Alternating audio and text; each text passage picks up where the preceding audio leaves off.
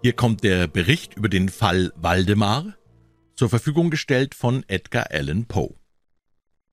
Über die erregten Erörterungen, die der höchst seltsame Fall Waldemar hervorgerufen hat, wundere ich mich natürlich gar nicht. Höchstens würde ich bei solchen Umständen das Gegenteil für ein Wunder halten.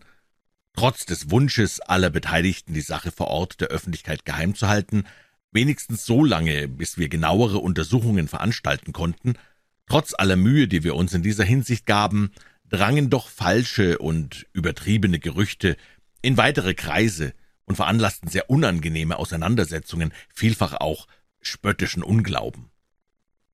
Ich halte es deshalb für notwendig, einen Bericht über die Tatsachen zu geben, soweit ich sie selbst darlegen kann. Sie sind kurz gefasst folgende. In den letzten drei Jahren war meine Aufmerksamkeit wiederholt auf den Mesmerismus gelenkt worden, und vor ungefähr neun Monaten fiel es mir plötzlich ein, dass es in der Reihe der vielen diesbezüglichen Experimente eine merkwürdige und unbegreifliche Lücke gebe. Man hatte noch nie einen Sterbenden mesmerisiert. Hierbei würde man nämlich feststellen können, erstens, ob in einem solchen Zustande ein Patient überhaupt für die magnetische Beeinflussung empfänglich sei, Zweitens, wenn das der Fall wäre, ob diese Empfänglichkeit durch den Zustand des magnetischen Schlafs vermehrt oder vermindert würde, und drittens, in welchem Maße oder auf wie lange Zeit man durch Mesmerisieren den Tod oder seine Folgeerscheinungen aufhalten könnte. Es gab dabei auch sonst noch interessante Punkte, aber diese drei erregten am meisten meine Neugierde, besonders der letztere wegen der unendlichen Wichtigkeit seiner Konsequenzen.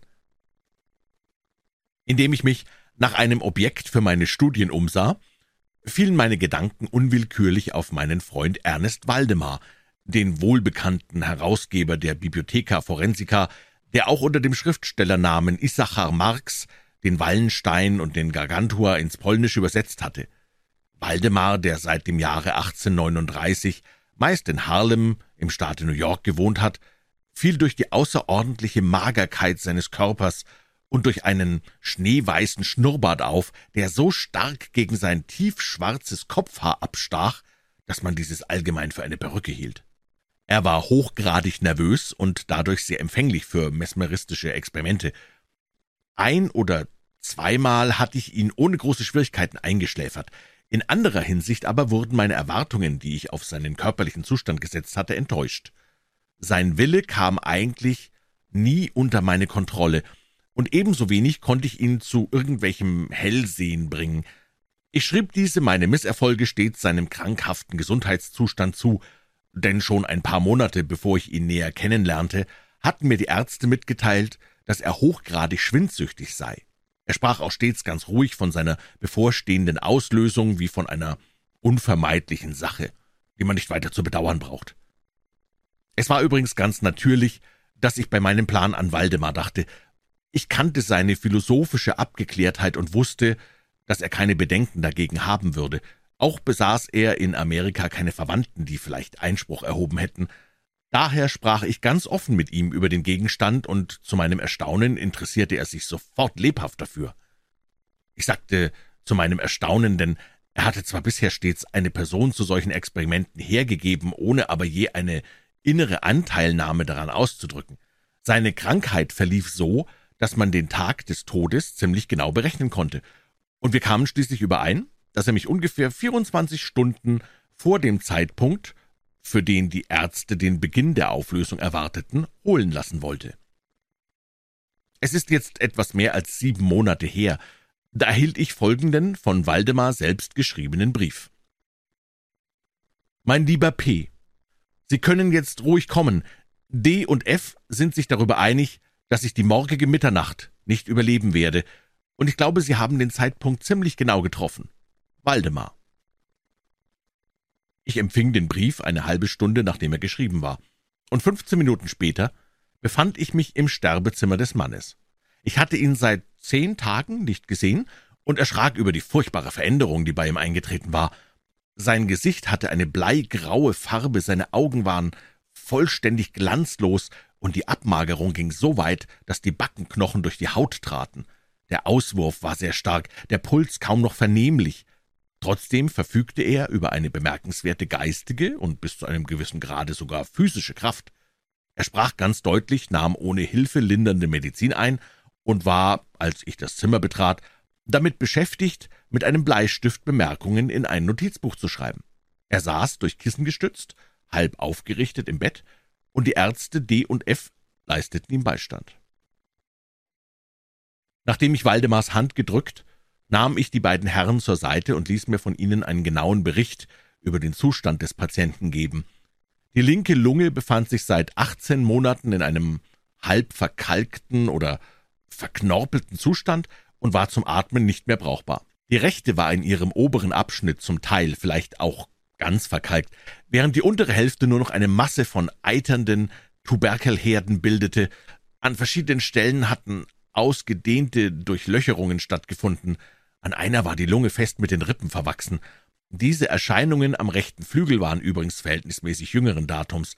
Die Verkalkung hatte so schnelle Fortschritte gemacht, dass man einen Monat vorher noch nichts davon bemerken konnte und die Verwachsung sogar erst seit drei Tagen erkannt hatte. Unabhängig von der Schwindsucht bestand noch eine Geschwulst in der Herzschlagader, doch machte die Verkalkung der Lunge eine genaue Diagnose darüber unmöglich. Beide Ärzte waren der Ansicht, dass Waldemar um Mitternacht des folgenden Tages, der ein Sonntag war, sterben werde. Jetzt war es Samstagabend gegen sieben Uhr. Die Ärzte D und F hatten, als sie das Bett verließen, um sich mit mir zu besprechen, von dem Kranken endgültig Abschied genommen, da sie nicht beabsichtigten, noch einmal wiederzukommen. Auf meine Bitte versprachen sie aber noch einen Besuch für den nächsten Abend um zehn. Als sie fort waren, sprach ich offen mit Waldemar über seine bevorstehende Auflösung und vor allem über das verabredete Experiment. Er erklärte, er sei noch immer willig, ja begierig darauf, dass es gemacht werde, und drängte mich sofort damit zu beginnen. Aber obgleich ein Pfleger und eine Pflegerin im Zimmer waren, trug ich doch Bedenken, einen solchen Versuch zu wagen, ohne für den Fall eines plötzlichen Unglücks zuverlässigere Zeugen als diese beiden zu haben.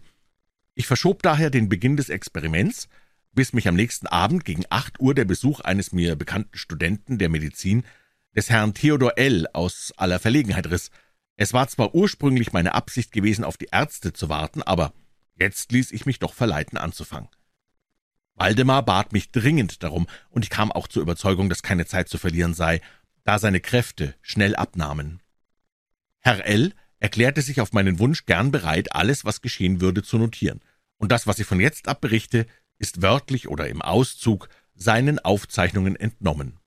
Es war etwa fünf Minuten vor acht, als ich die Hand des Kranken ergriff und ihn bat, Herrn L., so deutlich es ihm möglich sei, zu bezeugen, dass er, Waldemar, vollkommen damit einverstanden sei, dass ich mit ihm in diesem Zustand das Experiment des Mesmerisierens mache. Er antwortete schwach, aber deutlich hörbar, ja, ich wünsche, mesmerisiert zu werden.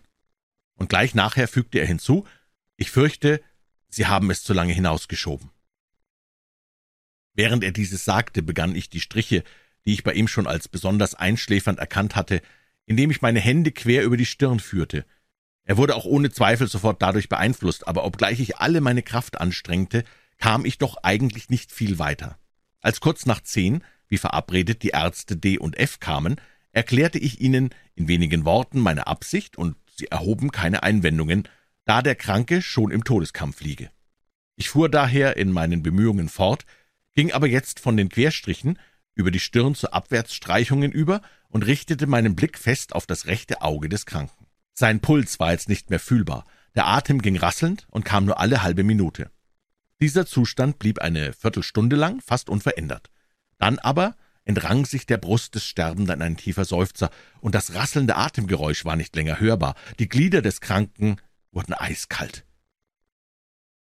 Fünf Minuten vor elf bemerkte ich unzweifelhafte Anzeichen der mesmerischen Einwirkungen.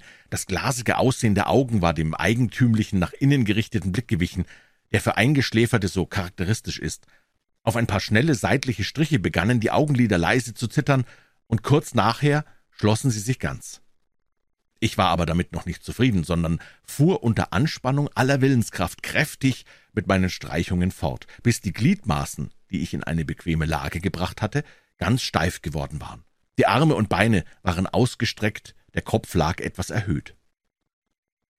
Als ich dieses Ziel erreicht hatte, war es Mitternacht geworden, und ich bat die Herren, Waldemars Zustand zu untersuchen. Nach einigem Prüfen erklärten sie, dass er in einem ungewöhnlich tiefen, mesmeristischen Schlaf liege. Das Interesse der beiden Ärzte war aufs höchste erregt. Dr. D. entschloss sich sofort, die Nacht über bei dem Kranken zu bleiben, während sich Dr. F. mit dem Versprechen, bei Tagesanbruch zurückzukehren, entfernte. Auch Herr L. und das Pflegepaar blieben da. Wir ließen Waldemar bis gegen drei Uhr morgens gänzlich ungestört. Dann näherte ich mich ihm und fand ihn in genau dem gleichen Zustand wie vorher. Er hatte seine Lage nicht verändert, und der Puls war nicht zu fühlen. Der Atem ging so leise, dass man ihn nur durch einen Spiegel feststellen konnte. Die Augen waren wie im natürlichen Schlaf geschlossen und die Glieder so steif und kalt wie Marmor. Trotzdem glich sein Zustand keineswegs dem eines Toten. Als ich mich Waldemar näherte, machte ich einen halben Versuch, seinen rechten Arm in Kontakt mit den Bewegungen meines eigenen zu bringen, indem ich leicht über seinen Körper hinauf und hinabstrich. Ich hatte mit solchen Versuchen bei dem Kranken bisher nie Erfolg gehabt und erwartete es natürlich auch jetzt nicht.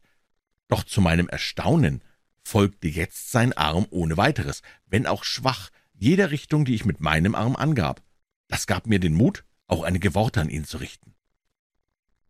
»Waldemar«, fragte ich, »Schlafen Sie?« Er gab keine Antwort, aber ein leichtes Zittern, das ich an seinen Lippen bemerkte, veranlasste mich, die Frage mehrmals zu wiederholen. Bei der dritten Wiederholung ging ein kaum bemerkbares Zittern durch den ganzen Körper. Die Augenlider öffneten sich so weit, dass sie einen schmalen Schlitz des Weißen sehen ließen, die Lippen bewegten sich schwerfällig, und in einem fast unhörbaren Flüstern drangen die Worte hervor Ja, schlafe jetzt. Wecken Sie mich nicht. Lassen Sie mich so sterben. Ich befühlte jetzt die Glieder, sie waren so steif wie vorher, der rechte Arm aber gehorchte auch jetzt wieder den Bewegungen meiner Hand. Fühlen Sie noch Schmerzen in der Brust, Waldemar? fragte ich nunmehr den Mesmerisierten. Die Antwort kam sofort, war aber fast noch weniger hörbar als vorher. Keine Schmerzen. Ich sterbe. Ich hielt es nicht für angebracht, ihn jetzt noch weiter zu stören, und es wurde nichts mehr gesagt noch getan, bis kurz vor Sonnenaufgang Dr. F. kam, der maßlos erstaunt war, den Kranken noch am Leben zu finden. Nachdem er den Puls befühlt und den Atemspiegel an die Lippen gesetzt hatte, bat er mich, nochmals zu dem Mesmerisierten zu sprechen. Ich tat es und fragte, Waldemar, schlafen Sie noch? Wiederum vergingen einige Minuten, ehe eine Antwort kam, und in der Zwischenzeit schien der Sterbende alle Energie zum Sprechen zu sammeln. Bei der vierten Wiederholung meiner Frage sagte er ganz schwach und fast unhörbar, »Ja, ich schlafe noch. Ich sterbe.« Es war nunmehr die Meinung oder vielmehr der Wunsch der Ärzte, dass man Waldemar in diesem offenbar ruhigen Zustand bis zum Eintritt des Todes lassen sollte, was nach unserer aller Ansicht nur noch wenige Minuten dauern konnte. Ich beschloss aber noch ein einziges Mal zu ihm zu sprechen und wiederholte einfach meine letzte Frage. Bei meinen Worten trat eine auffällige Veränderung im Aussehen des Mesmerisierten ein. Die Augen öffneten sich langsam, wobei die Pupillen nach oben rollten. Die Haut nahm einen leichenhaften Schimmer an, glich aber nicht so sehr Pergament als Papier, und die runden hektischen Flecken, die bisher deutlich auf jeder Wange zu sehen gewesen, erloschen ganz plötzlich. Ich gebrauche absichtlich diesen Ausdruck, denn Ihr Verschwinden erinnerte mich ganz und gar an das durch einen Windstoß verursachte Erlöschen einer Kerze. Die Oberlippe, die bisher die Zähne bedeckt hatte, zog sich in demselben Augenblick zurück, während der ganze Unterkiefer mit einem hörbaren Ruck herabfiel, so dass der Mund weit offen stand und deutlich die geschwollene, schwärzliche Zunge zeigte. Ich glaube, dass wohl keinem der Anwesenden die Schrecken eines Sterbelagers unbekannt waren, aber Waldemar sah in diesem Augenblick so über alle Vorstellungen grauenhaft aus, dass wir unwillkürlich aus der Nähe des Bettes zurückwichen. Ich komme jetzt bei meinem Bericht zu einem Punkt, wo mir jeder Leser den Glauben verweigern wird. Trotzdem halte ich es für meine Aufgabe, einfach in meinem Bericht fortzufahren. Bei Waldemar war auch nicht das schwächste Zeichen von Leben mehr festzustellen, und in der Überzeugung, er sei tot, wollten wir ihn schon der Obhut des Pflegepersonals überlassen, als wir eine starke zitternde Bewegung an der Zunge bemerkten – Sie dauerte vielleicht eine Minute, dann aber kam zwischen den starren und bewegungslosen Kiefern eine Stimme hervor, die auch nur beschreiben zu wollen Wahnsinn wäre. Es gibt wahrscheinlich zwei oder drei Eigenschaftswörter, die hier einen schwachen Hinweis geben. Ich könnte zum Beispiel sagen, der Klang sei misstönend, gebrochen und hohl gewesen. Aber das Grauenhafte des ganzen Eindrucks lässt sich nicht beschreiben, schon aus dem einfachen Grunde nicht, weil nie ähnliche Laute ein menschliches Gehör gequält haben. Trotzdem möchte ich zwei Besonderheiten anführen, die wenigstens diesen Eindruck etwas charakterisieren und eine gewisse Idee von seiner Unnatürlichkeit geben. Zunächst einmal schien es uns, oder wenigstens mir, als ob die Stimme aus einer unendlichen Ferne oder aus einer tiefen Höhle im Erdboden käme. Ferner gab sie mir eine ähnliche Empfindung, ich fürchte sehr, dass ich mich hier kaum verständlich ausdrücken kann, als wie man sie bei der Berührung einer galertartigen oder klebrigen Masse hat. Ich habe sowohl von dem Klang wie von der Stimme gesprochen. Ich möchte sagen, dass der Klang eine deutliche, eine verblüffend deutliche Silbenbetonung zeigte. Waldemar sprach wirklich, und zwar in Antwort auf meine wenige Minuten vorher an ihn gerichtete Frage, ob er noch schliefe. Er sagte folgendes Ja, nein, ich hab geschlafen und jetzt, jetzt bin ich tot. Niemand von den Anwesenden machte den Versuch, das unaussprechliche, schauerliche Entsetzen zu verbergen, dass diese wenigen auf solche Weise ausgestoßenen Worte in uns erregen mussten. Mr. L., der Student, fiel in Ohnmacht. Die Pfleger verließen sofort das Zimmer und konnten durch nichts veranlasst werden, zurückzukommen. Meine eigenen Eindrücke konnte ich unmöglich dem Leser verständlich machen. Fast eine Stunde lang bemühten wir uns schweigend, denn keiner von uns wagte ein Wort zu äußern, Mr. L. wieder zum Bewusstsein zu bringen. Erst als er wieder zu sich gekommen war, begannen wir eine erneute Untersuchung von Waldemars Zustand. Dieser Zustand war im Allgemeinen der gleiche geblieben, wie ich ihn schon beschrieben habe, nur dass der Spiegel keine Anzeichen des Atmens mehr wies. Ein Versuch, dem Arm etwas Blut zu entnehmen, misslang. Ferner möchte ich erwähnen, dass auch sein Arm nicht mehr meinem Willen gehorchte, und vergebens suchte ich ihn in Kontakt mit meinen Handbewegungen zu bringen. Das einzige Anzeichen eines mesmeristischen Einflusses fanden wir in dem Erzittern der Zunge, das jedes Mal eintrat, wenn ich an Waldemar eine Frage stellte. Es schien, als ob er eine Anstrengung machte zu antworten, aber doch nicht genügend Beweglichkeit dazu hätte. Ich versuchte auch die übrigen der Anwesenden in mesmeristischen Rapport mit ihm zu setzen, aber gegen alle Fragen von ihrer Seite blieb er völlig unempfindlich. Ich glaube, ich habe nunmehr alles Nötige mitgeteilt, um den damaligen Zustand des Eingeschläferten zu beschreiben. Wir besorgten neue Pfleger, und ich verließ mit den beiden Ärzten und Mr. L. gegen zehn Uhr morgens das Haus. Nachmittags besuchten wir von neuem den Kranken und fanden seinen Zustand unverändert. Wir besprachen uns darüber, ob es recht und tunlich sei, ihn aufzuwecken, kamen aber ohne Schwierigkeiten überein, dass dadurch nichts Gutes erreicht werden könnte.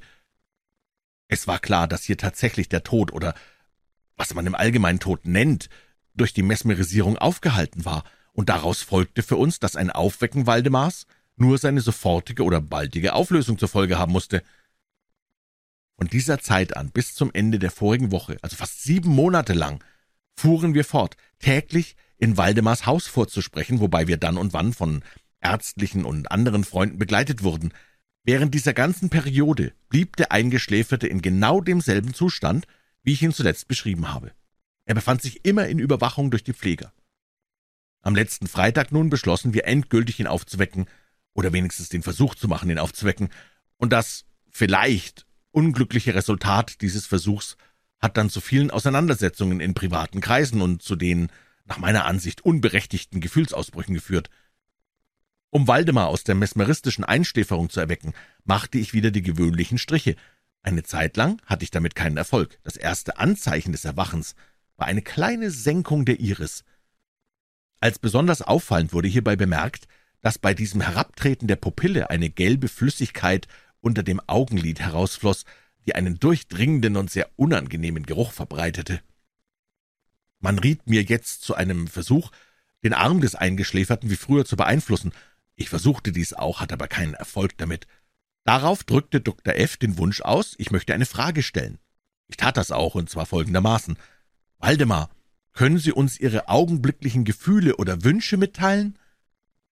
Für einen kurzen Augenblick traten die hektischen Flecken wieder auf die Wangen. Die Zunge bebte oder vielmehr rollte heftig im Munde, obgleich die Kiefer und Lippen so starr blieben wie vorher, und schließlich brach dieselbe grauenhafte Stimme hervor, wie ich sie schon geschildert habe. Um Gottes Willen! Schnell! Schnell! Schläfern Sie mich ein oder schnell! Erwecken Sie mich schnell! Ich sag Ihnen ja, dass ich tot bin. Ich war vollständig außer Fassung und konnte mich im Augenblick nicht entscheiden, was ich tun sollte. Zuerst versuchte ich, den Patienten zu beruhigen, da mir das aber mangels jeder Willenskraft nicht gelang, tat ich das Umgekehrte und gab mir alle Mühe, ihn zu erwecken. Ich sah auch bald ein, dass ich hierbei wenigstens Erfolg haben würde, oder wenigstens bildete ich mir ein, wie auch alle anderen im Zimmer glaubten, der Patient würde sogleich erwachen.